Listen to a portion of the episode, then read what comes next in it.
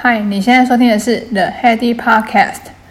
今天我想要来谈谈基本的理财，因为身为理工科跟生科毕业的我们，我必须很老实的说，我真的是直到小孩出生才开始惊觉理财这件事情的重要性。但是理财真的也是永远不嫌晚。有句有一句名言是真的：你不理财，财真的不理你。只怕真的不理财，晚年变成下流老人，可真的就笑不出来了。所以再忙也要挤出时间审视一下自己的财务状况，让不知道如何理财的朋友，或许我的一些经验可以给大家一点点参考的价值。今天绝对干货满满，如果你还没开始理财，这一篇绝对可以帮你省掉很多时间。就来聊聊那些学校没有教的事，有兴趣的话，请继续收听。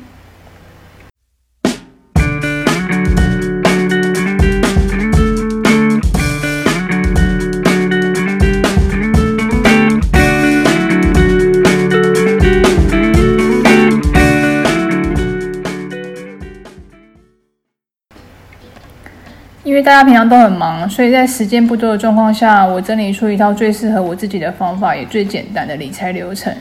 不会让生活有太多的操作负担，导致执行不太容易的长久的状况发生。以下是我的方法：第一步，理财先理债。这一部分我倒是还好，因为我本身很幸运，我没有学贷，那我也没有其他的房贷。所以，呃，债务这一块，我是目前是比较不会担心。可是，在讲理财之前，很多的书其实都有讲到，其实要理财之前，要先把你的债务整理好。或许，如果你跟银行有所谓的呃利息的那个状况，可能要尽快还清，这样子就会让你的理财至少不会在还没花钱的状况下，你就要先付利息出去嘛。这是第一步。第二步。开始要记账，那我觉得记账这件事情一开始其实我也执行的蛮不好的。我后来要找到一个 app，我是蛮适合我自己用的，叫 Pennyworth。这个记账有一个，这个记账 app 有几个好处，它除了个人账之外，它还可以记公司账跟家庭账，在同一个 app，那你就可以选择不同的呃呃成员类别，一次一一个 app 就可以记三个不同的项目。从记账就会发现你理财的破口，就比如说有一些人会订阅很多的平台啊，那很多的电子报，可是其实你没有在看，还是你的固定的支出的迷失。你以为你每个月一定要付这么多的固定费用，其实你仔细再去看那些固定的费用，例如电信费，你的是不是真的一定需要吃到饱？你的房租还是你的房贷的费用？电费，电费的部分，呃，每个月你使用的额度是不是跟一般人是有偏高？那可能也是可以去了解一下。除了这之外，我发现大家最容易忽略的理财破口的话，是其实是月薪一 percent 的消费。假设你是月薪三五万的上班族的话，那你月薪一 percent 就是大概是三五百块的的消费额度。这个东西最让人家容易忽略，因为经过统计，其实如果大概是月薪大概十 percent 的呃金额，你可能就会稍微停下来思考一下自己是不是真的要花这笔钱。可是常常月薪一 percent 三五百块的东西，你就不知不觉说哦，那这样子也没什么太多钱就买了。可是这个东西到底实不实用，用的长不长久，其实没有经过仔细的思考。一 percent 一 percent 累积起来，其实也是蛮可观的。还有一个是孝亲费，因为嗯，我们家也没有就是建议啦。当当然我，我爸爸妈妈是没有规定硬性规定说你一定要拿出每个月的孝亲费给爸爸妈妈，因为毕竟他们现在的财务状况都比我们好嘛。我们有现在有小朋友要养，所以他没有硬性的规定，这是我比较幸运的地方。可是，嗯、孝亲费这一块这一块来讲，跟刚刚的那个债务有点异曲同工之妙。其实，嗯。除了债务之外，有一些人存不了钱，可能是因为可能要帮抚养一些家里的爸爸妈妈还是小朋友，尤其是爸爸妈妈这一块，还是说跟兄弟姐妹有一些财务上面的一些重叠，还是财财务上面的一些纠纷，这一块我也比较幸运，我没有这一块的困扰。可是如果呃孝心费会造成你的月薪有很大一部分的支出的话，其实你应该，我建议可以，你可以看看一本书，叫做《与家人的财务界限》，是十方作者撰写的。这一本它其实主要诉求就是，如果你有这个方面的困扰，那我会建议你可能转过去看看他的呃写的一些建议，帮助你呃突破你的一些迷失和一些障碍。如果在这一块有造成困扰的话。为什么要记账？记每天的账呢？其实记账，你如果我现在是习惯变成习惯会记，那习惯会记的时候，其实你不不过是消费付完钱之后顺手记一下，大概就可以观察到你每一个月的一些，比如说吃的费用、食物的费用和呃电费的费用的的趋势大概是什么状况。如果你真的觉得哦，每天这样记其实蛮懒的，至少你记三个月，你就会知道你自己的状况。呃，一般花的消费，每个人的呃每个月应该会差不多，所以顶多你如果觉得真的很麻烦的话，我觉得建议，强烈建议还是要记三个月的账，大概知道自己的状况会比较好一点。这是日记日账的部分，每天记账之后，它其实。呃，每个月之后，它就会可以输出成 Excel 表。那你在做月记账的时候，其实你更你只要做下来，不带大概花十分钟，把嗯刚刚的那个呃日记账的 Excel 输出之后，再把信用卡的 Excel 输出之后。觉得月账就完成了，所以月账其实也花你不到十五分钟的时间，你就会把月账给完成。月账的话，我会推蛮推荐的，呃，财署的满月记账表，这些相关的一些资讯我的连接，我都会放在我的 show note 上面，你们可以去做做个参考跟 download，或者是你觉得有需要的话，我可以把我的一些 download 下来资料分享给你，啊，你可以私讯给我这样子。讲回来。月记账的部分来讲，到底要记一些什么事情呢？刚刚讲的一些 Excel download 下来之后，你要去分类。像我的话，我的满月记账的话，它这边其实蛮好的，它就会帮你把呃你的各个银行的一些就是资产去做一个详细的论述出来。你的收入，你的月薪是多少？你的负债，你的就是计划性的负债跟非计划性的负债，其实每个人。关注自己最重要的是，其实不是你赚多少，而是你剩下多少。所以，其实它经由满月记账表就会知道说，你这个月累积起来剩下多少，跟就是每每一个月比较比较起来，是不是这个月有花费太多的状况？当然，我们他在台湾可能比较花费比较多的状况，就是农历年前前后。的状况，我觉得就是年尾的时候跟年初的时候会花比较多，在这个上面你也可以看得到这些趋势。这个满月记账表最主要的功用不是流水账，它是要看你本身到底剩下多少钱，这个是关注自己的净值，你就把自己当做公司这样看吧。你赚多少钱不重要，重要是你剩下多少钱嘛。所以这个是月记账的功用，这是第三步。第四步的话，就是编列年度预算表。我参考是怪老子理财这本书。怪老子他在网络上面，他有很多的 blog，你可以去看看。编列项目、编列年度预算这件事情，我觉得是一个。对我来讲，呃，还蛮不错的一个项目，因为我们有时候在自己在花钱的时候，都会觉得有罪恶感说，啊，怎么花了好像一笔钱去买一个东西犒赏自己，感觉好像会有一点点罪恶感。可是你只要编列项目之后，这个东西其实是在你合理的范围去花费的，那你就不会有罪恶感。尤其是要要编列的部分，像我编列的必要支出跟非必要支出的支出项目，可以给大家参考一下。必要支出就是。家庭的费用，然后还有每个月自己的伙食费，然后教育费。教育费的话，就是说他建议说，其实，嗯，就算出了社会，其实你应该要编列自己学习的费用，大概是你的月薪的五 percent 作为建议。你会发现啊，教育费这一块超级难花完的，因为人的时间上班时间很忙有限的状况下，你的自由时间能运用的教育费，我觉得这一块。反而其实是很难花掉的一个费用。那再来是旅游费，那旅游费因为今年疫情的关系，所以旅游费到目前我到今年都没有花掉，可以做转转作为，比如说身体健康检查费用啊，这也可以。还有财务自由资产配置的费用，也就是存钱啦。讲简白简讲简单一点，就是指存钱。那还有电信费，就是电信费，我现在费用在每个月是五八八。然后孝心费这个部分的话，就是比如说你年节要送礼的费用也都要编列进来。保险医药费，然后再这这些都是我的必要支出。必要支出，你就可以去审视每一个每一个项目，它应该编列多少钱，能力范围之内。非必要支出的话，就是一些美容保养钱啊、娱乐交际费啊、杂费啊，然后，还有一些就是自由支出的一些，嗯，红白帖的钱，大概就是从这边支出。这个是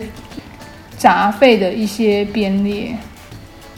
这个就是编列年度预算的好处，至少。呃，你每年在呃开创视野的旅游上上面来讲，其实你应该还是要留一点时间让自己放松跟学习一点新的事物。所以旅游跟学习这一块，我觉得在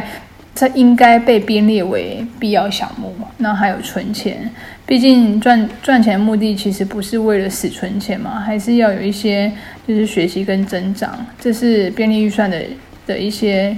目的。第五步，存到一些钱之后，你就要从打地基开始，就是风险。我来介绍一些风险由低到高的一些理财工具。基本的话，一定要存所谓的紧急预备金，就是可以利用定存短期一年再加三年，就是紧急预备金大概是你六个月的生活的花费。这六个月假设一笔是基本花费是三十万好了，那你的三十万也不要只存一笔定存。你可以把它拆为一年期跟三年期。如果真的需要紧急状况需要应用的话，你就把先解约一年，那你至少就不会说一次就解约全部的定存，让你的定存的的费用就是有所起伏这样子。所以这是紧急预备金。再来，呃，在上流哥的那个存钱比投资更重要来讲，他除除了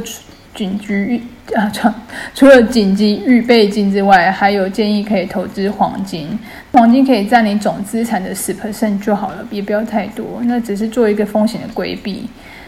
第四个是保险，保险其实我觉得嗯蛮重，买对蛮重要的，也不用买太高，你也不要去买储蓄险。储蓄险往后可以再跟开一集跟大家分享我自己的经验。反正总而言之，保险这块我是觉得是必要的工具，它可以帮你分摊你的风险。因为如果你你们是双薪，还是说呃单薪家庭的话，其实大概你的保险额度也不要太高，不要超过你年薪的百分之十，大约大约一年三万的保障组合应该就够了。真的，这三万会包含什么呢？简单介绍一下。保险应该会包含就是基本的医疗保障，然后简单的防癌，还有意外，还有呃实支实付跟呃照护终身跟重大伤病，简单的就好，你不要买太单位买太高，造成你自己的压力。那有的人就说啊，有的人是老板啊，然后年薪很高，其实三万的组合怎么会够？其实保险的概念就是保障那些没有办法支付。他临时突发状况的人，这个这个族群人的风险。那如果你已经达到财务自由，或者这些费用已经是你呃人生资金的，就是非常小的一部分的话，其实保险这一块你就不需要再另外额额外来做规划，因为它是做一个风险的规避嘛。如果你的资金已经达到说你这个东西已经不会造成你呃突发状况，不会造成你一些呃资金上面的。运转的负担的话，那这一块你可以忽略。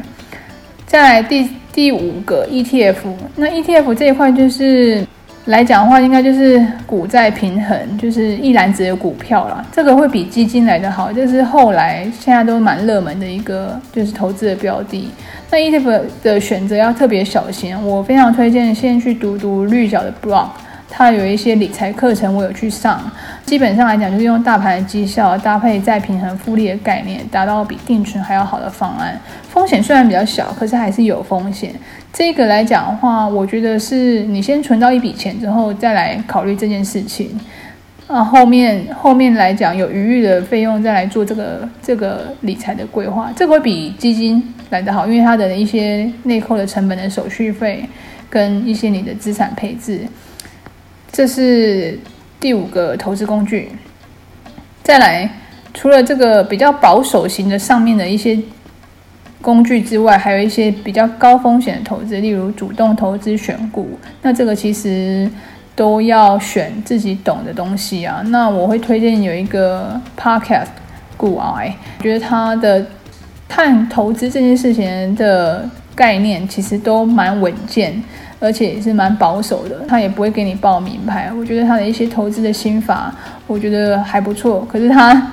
他的人蛮直的，蛮直的啦。所以在节目里面蛮多一些语助词，其实如果你就不用太在意这样子。觉得他的建议，我觉得蛮不错。一点是说，假设你就是主动投资，并不是每个人都有这个天分，那而且你要花非常多的时间，会建议你，如果呃除了刚刚那些比较低风险的一些投资工具之外，你假设真的有闲钱，那你再来做自主的操作，自己下去挑个股操作看看两年。你可以看看绩效，再决定是否要继续做个股的操作。因为毕竟百分之六十的人都长长期以来的投资绩效都会跑输大盘，倒不如把那些时间留下来陪陪家人，然后投资 ETF 就好了。因为毕竟不是每个人都这么有眼光嘛，然后你又要承受风险的股市的上下起跌，这样子来讲，对你的心情如果影响都蛮大的话，这一块你可以考虑是不是真的要做自主的操作，还是用 ETF 就好了。以上就是主要的诉求，就是分散风险，然后比较多元的组合，就可以达到比较安稳的一些生活的规划。这些东西还不到所谓的财务自由，可是其实所谓的财务自由其实有一点被过度渲染。所谓的财务自由，就是说你的平均的每个月的花费，在呃不用工作的状况下，你就已经可以达到。可是财务自由每个人的定义就比较不一样啦，而且真正财务自由之后，并不是说你不用工作，只是说你可以完完全全做自己的想要做的事情跟生活上面的规划。建议还是其实要有嗯一些嗯稳定的收入啊，你不要说就是只吃老本，然后再多增加一点自己的专业，多存钱还是努力要主要的风险降低风险主要的方向，因为你真的不晓得哪一天会发生什么事情嘛，对不对？所以我觉得说这个是基本的一些概念。然后不懂的东西真的不要买，例如我像刚刚讲的 ETF，其实有稍微进阶一点点的概念那。我建议你是去读完绿角的一些 blog，或者上完他的课，再进市场去买的你要的 ETF，因为毕竟 ETF 的过度包装，有一些的标的物其实已经失去被动投资的概念。我觉得至少要先懂自己买的东西，这是主要的基本条件。另外一个东西的是。你买了什么东西，你真的要知道自己要买什么。像保险这件事情来说好了，其实我之前我妈帮我买的一些保险，我知道哦，她有帮我买医疗险，可是到底保什么东西，我真的不晓得。回头去检视，我才知道说哦，原来我的医疗保险大概是这类组成，还欠缺意外险部分，就应该会再去做补足，就保一个基本的风险就好了，不用花太多钱在这上面。像是这这一节内容，所有的参考的书目和一些 YouTube 频道和 FB 和网页，我都会把链接放到下面。那有兴趣的话，请自行参考。然后我的刚刚讲的满月记账和怪老子理财的呃年度预算表，如果有兴趣的人可以私讯我。哦，对了，我的我我们有成立一个那个 FB 的。不公开的社团就是 The Heady Podcast，如果有兴趣的话，可以加入私讯给我，我可以把这些的 Excel 整理寄给你。以上是这一集今天的内容，希望你会喜欢。我们做一个总结，复习一下，大概有分五个理财步骤。第一步骤的话就是理财先理债，第二步骤是每日记账，你每天花费的东西至少要先记账下来。第三步骤的话是再达到每月记账，那月记账可以知道说你的一些花钱的轨迹，关注自己的净值。第四步骤的话是编列自己的年度预算，你就把自己当做是公司一样，需要编列一下自己的年度预算。有了存钱之后，第五最后一步就是存钱之后，就从一些基本的财务的理财工具开始，从一些紧急的预备金的规划，再到投资基本的投资的概念。以上是这一节内容，希望你会喜欢。谢啦，拜拜。